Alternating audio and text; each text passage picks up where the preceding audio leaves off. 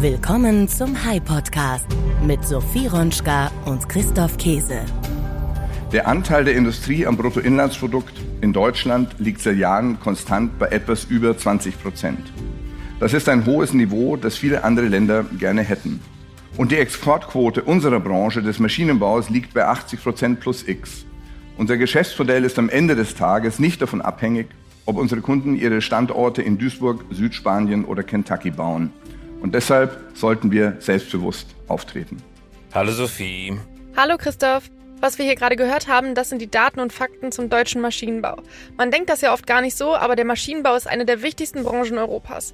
Er hat drei Millionen Beschäftigte europaweit und erzielt einen Umsatz von 860 Milliarden Euro. Nicht weniger eindrucksvoll sind die Zahlen für Deutschland. Jeder 14. Mensch, der in Deutschland arbeitet, arbeitet im Maschinenbau. Es ist die zweitwichtigste Industriebranche Deutschlands mit einem Umsatz von 256 Milliarden Euro. Größer ist in Deutschland nur noch die Autobranche. Es ist nicht zu viel behauptet, wenn man sagt, Maschinenbau ist eine deutsche Schlüsselbranche. Wir definieren uns über sie. Sogar die Automobilindustrie definiert sich über sie, denn letztendlich sind Autos ja auch Maschinen. Und innerhalb der Maschinenbauer nimmt die Firma Trumpf aus Ditzingen bei Stuttgart eine ganz besondere Stellung ein. Trumpf ist ein Unternehmen mit einer über 90-jährigen Geschichte. 1923 erwirbt der Kaufmann Christian Trumpf die mechanische Werkstätte Julius Geiger in Stuttgart. Deren Produkt sind biegsame Wellen, mit denen Bohrer und andere Werkzeuge angetrieben werden. Trumpf verlegt 1972 seine Zentrale ins benachbarte Ditzingen. Berthold Leibinger wird 1978 Vorsitzender der Geschäftsführung. Von einer Reise durch die USA bringt er im gleichen Jahr einen CO2-Laser mit nach Deutschland. Fasziniert vom Phänomen Laser steigt Trumpf in die Lasertechnik ein und stellt die erste kombinierte Stanzlasermaschine vor. Als Strahlquellen dienen zunächst CO2-Laser aus den USA. Doch deren Qualität reicht Trumpf nicht. Deshalb beginnt das Unternehmen bald mit der eigenen Laserentwicklung und präsentiert sich 1985 erstmals selbst als Laserhersteller. Seither hat sich Trumpf zum weltweit führenden Hersteller von Lasern für die Materialbearbeitung entwickelt. Die große Spezialität von Trumpf sind Maschinen, die mit Hilfe von Laser Metall schneiden und bearbeiten. In dieser Disziplin ist Trumpf Weltmarktführer und übrigens auch bei Lasern als solchen. Beispielsweise die Versuche, Kernfusion über Laser auszulösen, wäre ohne Maschinen von Trumpf gar nicht denkbar. Über Trumpf haben wir hier im High Podcast auch schon mehrfach berichtet, genauer gesagt über ein neues Geschäftsmodell, das Trumpf für seine Maschinen ausgearbeitet hat. Equipment as a Service heißt dieses Geschäftsmodell. Der Kunde kauft die Maschine nicht mehr, sondern bezahlt nur noch die gefertigten Stücke. Pay-per-Use könnte man auch sagen oder Pay-per-Piece. Unser heutiger Gast ist schon einmal bei uns aufgetreten, um zu berichten, wie Equipment as a Service funktioniert und was es in der Industrie verändern könnte. Inzwischen hat er darüber auch ein Buch geschrieben. Wir wollten heute von ihm wissen, wie es denn so läuft. Vorneweg gesagt, nicht ganz so einfach, wie man denken würde. Zahlreiche Hindernisse haben sich in den Weg gestellt. Aber es gibt auch Erfolge zu vermelden. Und es sind wichtige Lehren und Schlussfolgerungen gezogen worden. Und darum geht es bei uns heute, eine ehrliche Zwischenbilanz zu ziehen. Ein Blick in die Werkstatt, ein Bericht aus der Wirklichkeit einer Geschäftsmodelltransformation. Wir glauben, das kann auch für andere Firmen und Branchen interessant sein. Denn Transformation von Geschäftsmodellen, damit haben viele von unseren Hörerinnen und Hörern zu tun. Genauso ist es. Starten wir also in diese Folge. Der High Podcast mit Sophie Ronschka und Christoph Käse. Unser Gast heute ist Dr. Thomas Schneider. Dr. Thomas Schneider ist als geschäftsführender Direktor bei Trumpf Werkzeugmaschinen SE Co. KG für Forschung und Entwicklung zuständig. Er hat am Karlsruher Institut für Technologie Maschinenbau studiert und anschließend im Bereich Werkstoffe der Elektrotechnik promoviert. Bevor er zu Trumpf kam, war er in verschiedenen Positionen in der Industrie und bei McKinsey als Produktentwicklungsexperte tätig. Wir hören ins Interview. Tom Schneider, herzlich willkommen. Schön, dass wir uns mal wieder hören und wiedersehen. Vielen Dank, Christoph, für die Einladung. Freut mich auch sehr. Equipment as a Service. Darüber haben wir im Hype Podcast schon einmal gesprochen. Du bist ein Pionier bei diesem Thema und hast auch ein Buch darüber geschrieben mit zwei deiner Kollegen. Magst du uns ein bisschen erzählen, warum du dich dazu entschlossen hast, gleich ein Buch darüber zu schreiben? Das Buch äh, Umdenken as a Service äh, habe ich ähm, mit dem Jörg Juncker und dem Benedikt Breik gemeinsam geschrieben, nachdem wir drei Jahre auf einer intensiven Reise waren. Nämlich äh, der Auftakt war der Podcast mit dir und äh, wir durften dann für Trumpf ein neues Geschäftsmodell entwickeln. Und in dieser Reise haben wir sehr viele tolle Begegnungen gehabt und äh, durften tolle Vorträge auch halten auf verschiedenen Bühnen. Und wir haben immer wieder festgestellt, dass es einen Bedarf gibt, äh, zu erläutern, was wir da tun, wie wir es tun. Und ähm, so hatten wir irgendwann die Idee, ähm, das mal in Schriftform zu führen und sind in ein spannendes Projekt, nämlich unser Buchprojekt, dann parallel eingestiegen vor fast anderthalb Jahren. Und äh, das war der Grund. Du als Ingenieur, als Maschinenbauer, als Entwerfer und Entwickler von Maschinen schreibst ein Buch, ist eine komplett andere Form der Produktion, der Entwicklung. Was sind die Unterschiede? Also wenn man so zurückblickt, ähm, ist es eigentlich gar nicht so unterschiedlich. Also wir sind ähm, mit großer Begeisterung in das Projekt gestartet, äh, genauso in das Geschäftsmodellprojekt, ähm, die Veränderung herbeizuführen, wie auch in das Buchprojekt. Und äh, sind da erstmal sehr glaube ich, auch im Nachhinein blauäugig reingegangen, haben uns zusammengesetzt, haben iteriert und haben dann festgestellt, ähm, wir brauchen auf jeden Fall eine professionelle Begleitung, weil es ist gar nicht so einfach, ein Produkt äh, zu entwickeln wie ein Buch und man braucht relativ viel Kompetenz und hatten dann ja auch die Chance, nochmal mit dir in Interaktion zu treten, um da eine Begleitung hinzubekommen und haben uns so herangearbeitet. Wir hatten die Idee, auch das Buch in einem leicht anderen Produktcharakter zu bauen und haben uns dann über viele Iterationen, äh, über anderthalb Jahre hin zu einem fertigen Werk hin entwickelt. Und das ist, glaube ich, die größte Erkenntnis. Ein Buch entwickeln ist fast so spannend und äh, lang und äh, intensiv von Kompetenz geprägt wie ein Produkt entwickeln. Ein Unterschied ist ja, ich bin kein Maschinenbauer, aber ich denke mir das. Wenn man eine Maschine baut, dann verbaut man in die Maschine das vollständige Wissen, das man hat zu dem Zeitpunkt, wo man sie entwirft. Und wenn man dann hinterher in den Revisionsprozess eintritt, baut man die dann in der Zwischenzeit hinzugewonnenen Erkenntnisse auch noch mit ein. Beim Buch muss man sich immer versuchen, zurückzuversetzen in die Lage des Lesers, der Leserin, die ja noch gar nichts vom Thema versteht. Man muss die Leute, wie man so schön sagt, abholen bei dem, wo sie heute stehen. Das heißt, man muss so tun, als wüsste man gar nichts und versuchen sie auf dieser eigenen Erkenntnis und Erlebnisreise mitzunehmen. Ungewohnt, oder? Ja, das war total ungewohnt. Und ich glaube, da gab es jetzt eine besondere Konstellation und wir haben das ja auch transparent gemacht. Wir haben es am Schluss nicht allein geschrieben, sondern haben einen wunderbaren Texter und Schreiber ähm, an unserer Seite gehabt und wir haben es in, in einem Triumphirat gebaut, nämlich die drei Projektleiter miteinander, also mein äh, Hauptprojektleiter, der Benedikt Breik und äh, der bei uns in der Firma verantwortliche Produktmanager zur damaligen Zeit äh, für unser Geschäftsmodell, äh, der Jörg Juncker und ich in der Geschäftsführungsrolle. Wir haben quasi zu dritt ähm, die drei Perspektiven aufgegriffen und haben uns durch die Begleitung auch immer wieder zurück katapultiert in die Stunden, wo wir es entwickelt haben, weil wir eben den Reisenden, nämlich unseren Leser, mitnehmen wollten auf die Reise, die wir durchlaufen haben. Und es ist ja ein richtig kompliziertes Thema. Wie vermittelt man ein so kompliziertes Thema, wo Maschinenbau, Finanzierung, Kapitalmärkte, Leasingmodelle, Mietmodelle, Produktionsaussteuerung etc. eine große Rolle spielen? Wie vermittelt man das jemandem, der vielleicht vom Grundsatz her interessiert ist, aber nichts zum Thema versteht?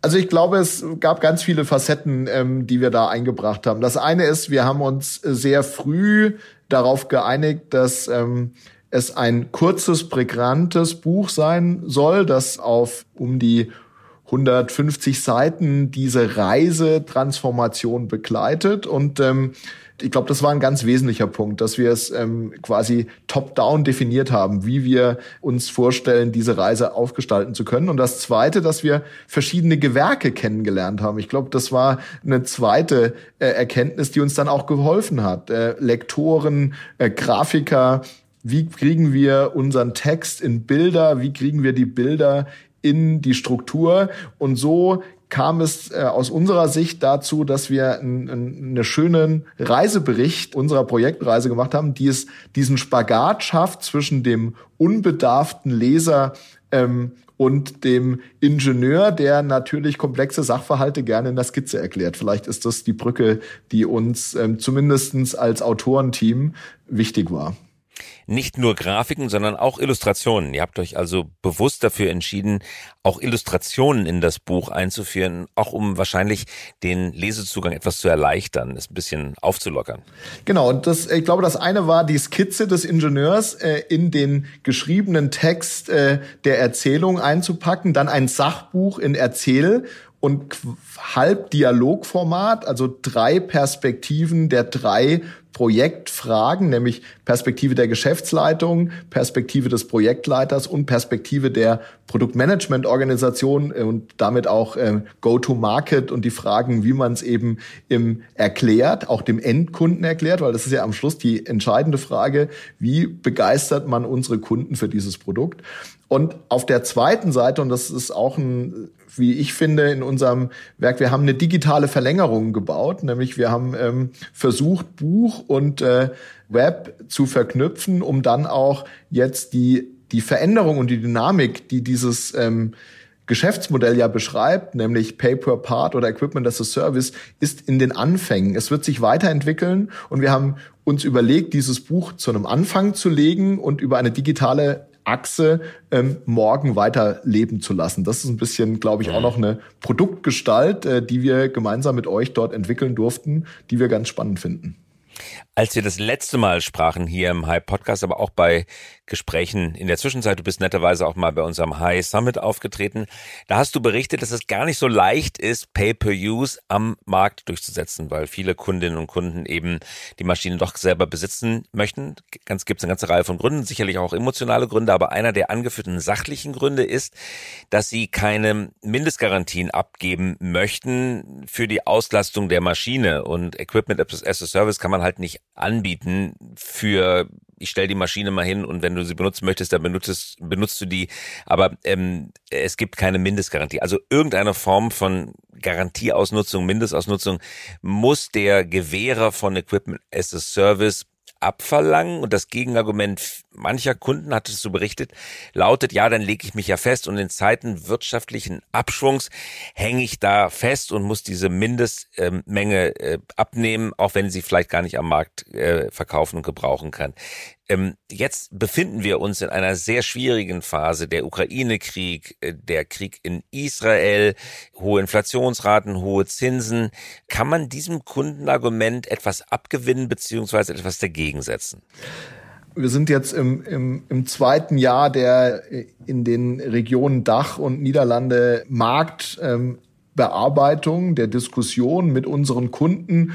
Und es sind immer noch komplexe Vertriebsaufgaben von einem klassischen Kauf in ein neues Geschäftsmodell. Und daran hat sich auch noch nichts geändert. Es gibt weiterhin diese Schlüsselfrage. Und wir sehen aber, und ich glaube, das ist das zentrale Element auch, das wir in dem unserem Buch beschreiben auf dieser Reise, dass man die Langatmigkeit und und die Bereitschaft, den Kunden sehr lange zu begleiten, aufrechterhalten muss. Und so haben wir uns auch entschieden, das Geschäftsmodell weiterzuführen, auch wenn der aktuelle Vertriebserfolg sehr, sehr zurückhaltend ist. Aber wir glauben, diese Innovationsbereitschaft des Unternehmens auch dadurch aus, dass wir dem Geschäftsmodell die Zeit geben und auch den Kunden die Zeit geben. Und wir bekommen immer wieder sehr, sehr gutes Feedback äh, von Kunden, die sagen, jetzt haben wir in dem Prozess der gemeinsamen Beratung verstanden, wo der Mehrwert für uns drin ist. Aber wir haben aktuell keine Investitionsentscheidung. Wir haben gerade noch große Kapazitäten. Der Rückgang zeigt sich, dass wir das Wachstum nicht schaffen, äh, wie wir es uns eigentlich planerisch vorgenommen haben. Und deswegen sind einige Investitionen, glaube ich, zurückgehalten. Wir sind aber an einer guten Position, weil das ist das, was, glaube ich, auch ein wichtiger Beitrag ist, es verändert auch unser gesamtes Unternehmen. Unsere Serviceorganisation muss bei diesen Geschäftsmodellen anders vorbereitet sein. Wir nehmen eine viel größere Verantwortung in den indirekten Prozessen ein. Ja, wir, wir helfen bei der Produktionsplanung, wir helfen bei der Einlastung auf der Maschine. Das heißt, auch wir gewinnen im Moment Zeit, unsere Dienste zu professionalisieren, äh, weiterzuentwickeln und sind dann ready, if the market is ready. Ähm, und äh, lernen aber auch auf der Strecke weiter. Und der Kern ist mhm. eben, wie du sagst, dieses gemeinsame Verständnis, dass in der Perspektive über die längere Laufzeit, fünf bis acht Jahre, das Geschäftsmodell ein Wachstum im Produktionsvolumen benötigt von beiden Seiten. Die Beobachtung des Marktes und die versteckten Ineffizienzen, die ja keine bewussten Ineffizienzen sind, sondern einfach unterausgelastete Maschinen verteilt in der ganzen Region, ähm, die ähm, hat sich auch erhärtet. Das heißt, es zeigt sich, dass das eben verteilt ist und auch gehoben werden kann von beiden, von den mhm. Kunden und von uns. Wenn jetzt Kunden nicht bestellen, weil im Augenblick noch keine Investitionsentscheidungen vorliegen, dann bedeutet das ja, sie bestellen in keiner der möglichen Finanzierungsformen. Aber wenn Sie bestellen, das würde mich interessieren, wie bestellen Sie dann? Nehmen Sie Geld aus der Kasse und bezahlen? Ich vermute, das wird einfach der geringere Teil sein. Nehmen Sie den klassischen Bankkredit? Nehmen Sie Leasing? Was sind die präferierten Formen der Finanzierung des Betriebs zurzeit? Also diejenigen, die immer gekauft haben, kaufen weiter. Ähm, diejenigen, die ähm, eine, eine gute Tradition haben, über auch unsere Bank ähm, zu finanzieren oder eine die Bank ihres die Vertrauens. Trumpfbank. Die Trumpfbank, genau. Ähm, wir haben ja es gibt ja beides. Es gibt die Trumpfbank, es gibt aber auch langjährige Bankbegleiter von unseren Kunden. Ich sehe in den Gesprächen, die ich mit den Kunden habe, dass es entgegen des äh, von uns gewählten Buchtitels Umdenken as a Service im Moment noch in der bewährten Entscheidungsmanier ist, insbesondere in unsicheren Zeiten. Und ich glaube, da braucht es eben diese Bereitschaft, auch von unserer Seite, lange an der Seite des Kunden zu sein und sagen, wir verstehen, dass du heute nochmal entscheidest, wie du erfolgreich in der Vergangenheit äh, entschieden hast, aber wir begleiten dich weiter und wir, wir diskutieren mit dir die Vorzüge. Und ich habe gerade heute interessanterweise von einem langjährigen Produktshop, also jemand, der ein eigenes Produkt hat und der in der Frage ist, ähm, der hat uns heute ein ganz tolles Feedback geschrieben, dass er nämlich genau die Vorzüge sieht, begreift, weil wir ihn so lange begleitet haben. Über ein Jahr waren dort jetzt Diskussionen. Ich bin zuversichtlich, dass er dann, wenn er die Investitionsentscheidung, die er jetzt nochmal verzögert hat, zukünftig trifft, ähm, wir mit unserem Geschäftsmodell zur richtigen Zeit am richtigen Ort sein werden. Aber es sind Einzelfälle. Ich glaube, das ist eine wichtige Botschaft. Es ist noch nicht in der Fläche. Es ist sehr punktuell. Die Innovatoren ähm, sind im guten Austausch mit uns. Jetzt verbinden wir nochmal die beiden Themen Sachbuch schreiben, um sich mit einem Thema auch in der fachöffentlichen Meinung, auch öffentlichen Meinung zu positionieren und das Geschäftsmodell als solches. Würdest du sagen, das Schreiben eines Buches, das Bringen einer These, eines Gedankengangs, einer komplexen Wirklichkeit zwischen zwei Buchdeckel, das ist eine gute Strategie, um ein Thema zu popularisieren und zu verbreitern? Ich bin fest davon überzeugt, dass das Buch besser beschreibt, was wir getan haben, als ich es erklären und auf einer Bühne und an einem Postcard rüberbringen kann. Insofern bin ich fest von dem Produktbuch überzeugt und ähm, der Zusammenführung von mit sehr viel Liebe fürs Detail geschriebenen Texten äh, und den dazugehörigen Bildern und der digitalen Veränderung. Und ich glaube, das ist ein Beitrag, ich hoffe, ähm, das ist unsere Hoffnung, äh, wir haben äh, ausreichend produziert an Büchern, äh, dass wir damit einen Beitrag leisten, ähm, auf die Umdenkreise ähm, Entscheidungsträger einzuladen. Und zwar von zukünftigen Entscheidungsträgern, die sich da in der jungen Berufslaufbahn mit beschäftigen, bis zu den Unternehmensbesitzern und unseren Kunden. Ich glaube, wir haben einen guten Weg gefunden, alle Klientel breit an, zu adressieren und äh, ihre eigene Reise äh, zu beschreiten. Und ähm, ich glaube, es ist das die beste Form, das asynchron, wie man ja heute digital sagt, asynchron sich ein eigenes Bild zu machen. Tom, jetzt würde ich dir gerne noch eine Frage stellen, die zu Trumpf passt, aber nicht unmittelbar zu deinem Arbeitsfeld. Du bist ja bei den sogenannten Werkzeugmaschinen bei Trumpf tätig, also das, was wir besprechen, Laserschneidemaschinen etc. Aber Trumpf hat noch eine weitere Sparte, nämlich die reine Lasersparte und da macht Trumpf zurzeit weltweit Furore, besonders bei dem Thema Energieerzeugung der Zukunft, Fusionstechnologie, also Kernfusion. Trumpf äh, ist da, hört man immer wieder, ich werde an vielen, ähm, auf vielen Veranstaltungen, bei vielen äh, Treffen darauf angesprochen, dass Trumpf neuartige Laser hat, die es tatsächlich ermöglicht, Laser dafür zu verwenden, Kerne, Atomkerne, Wasserstoffkerne zu fusionieren, zur Energieverwendung zu nutzen und das sei nicht möglich gewesen, noch vor einigen Jahren, einfach weil die Laser nicht leistungsstark genug waren, aber auch nicht kurz impulsig genug waren. Also super kurze Pulse auf ganz, ganz enorm hohem Energielevel kann tatsächlich so die Vorstellung mancher Unternehmen, Marvel Fusion beispielsweise, dazu beitragen, laserinduzierte Kernfusion ähm, voranzutreiben. Das ist die zweite kleinere Sparte bei Trumpf. Frage eins an dich. Wie geht das bei euch so ab intern? Was sind das für Leute, die sowas entwickeln? Und zweitens, gibt es da eine Technologiebrücke zwischen beiden Teilen des Unternehmens? Könnte also diese super Laser, die da für ähm, Energieerzeugung genutzt werden, auch in der industriellen Produktion benutzen und was können die denn so durchsägen, salopp ausgedrückt? Also werden die Metallplatten, durch die sie durchkommen, immer dicker oder wie kann man sich das vorstellen? Also ich bin kein Physiker, sondern klassischer Maschinenbauer. Insofern tue ich mich natürlich ein bisschen schwer, aber ich glaube zwei Dinge, äh, die ähm, wir sind über die Innovation beauftragt, miteinander ähm, im Gesamtunternehmen, im gesamten zentralen, also übergreifenden R&D-Bereich unsere Technologien auf die nächste S-Curve zu heben. Ich glaube, das ist äh, systemimmanent äh, in unserer Organisation und wir nennen das die Selbstdisruption. Und äh, der Spannende ist ja, dass es gerade, glaube ich, in der anderen Richtung ist. Wir sind äh, die führenden Industrielaser-Applikateure. Und wir sehen, dass wir mit diesem industriellen Laserquellen und verschiedenen Elementen, unseren Pumpmodulen, die Art und Weise, wie wir über Verstärker das Licht äh, falten und immer weiter aufladen, ähm, sodass äh, genau diese kurzen äh, hochenergetischen Pulse können, dass wir in den letzten Jahrzehnten Bausteine entwickelt haben, die industrielle Laser zulassen. Wir sind führend in der Batteriefertigung, an verschiedenen Stellen Glas schneiden.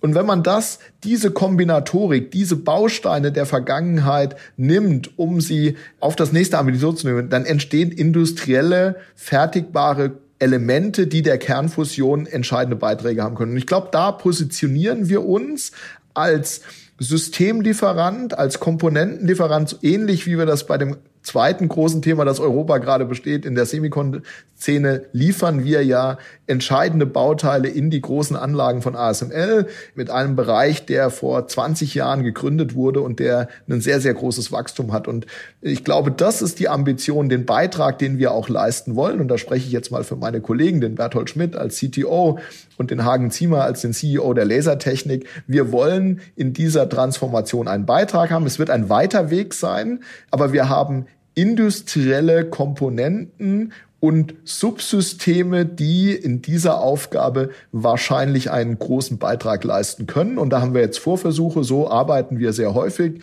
Wir starten mit kleinen Teams, und die stellen sich die Grundsatzfragen. Wir machen Proof of Concepts, indem wir erste Elemente aufbauen in unseren Laboren und dann sehen, und äh, das Spannende ist, und ich glaube, das zeichnet uns aus, und deswegen mache ich das auch als CTO so gerne, wir haben häufig ein, zwei Technologien parallel in Konkurrenz. So wie wir auch drei Geschäftsmodelle parallel in Konkurrenz haben, so machen wir das auch mit den Grundtechnologien. Und dann wird sich die durchsetzen, die das größte äh, äh, Potenzial hat. Und da sind wir aber bei dem Thema noch nicht. Und es wird auch noch eine ganze Durststrecke gehen. Aber wir wollen auf jeden Fall dabei sein, wenn es soweit ist, dass es industriell notwendig wird.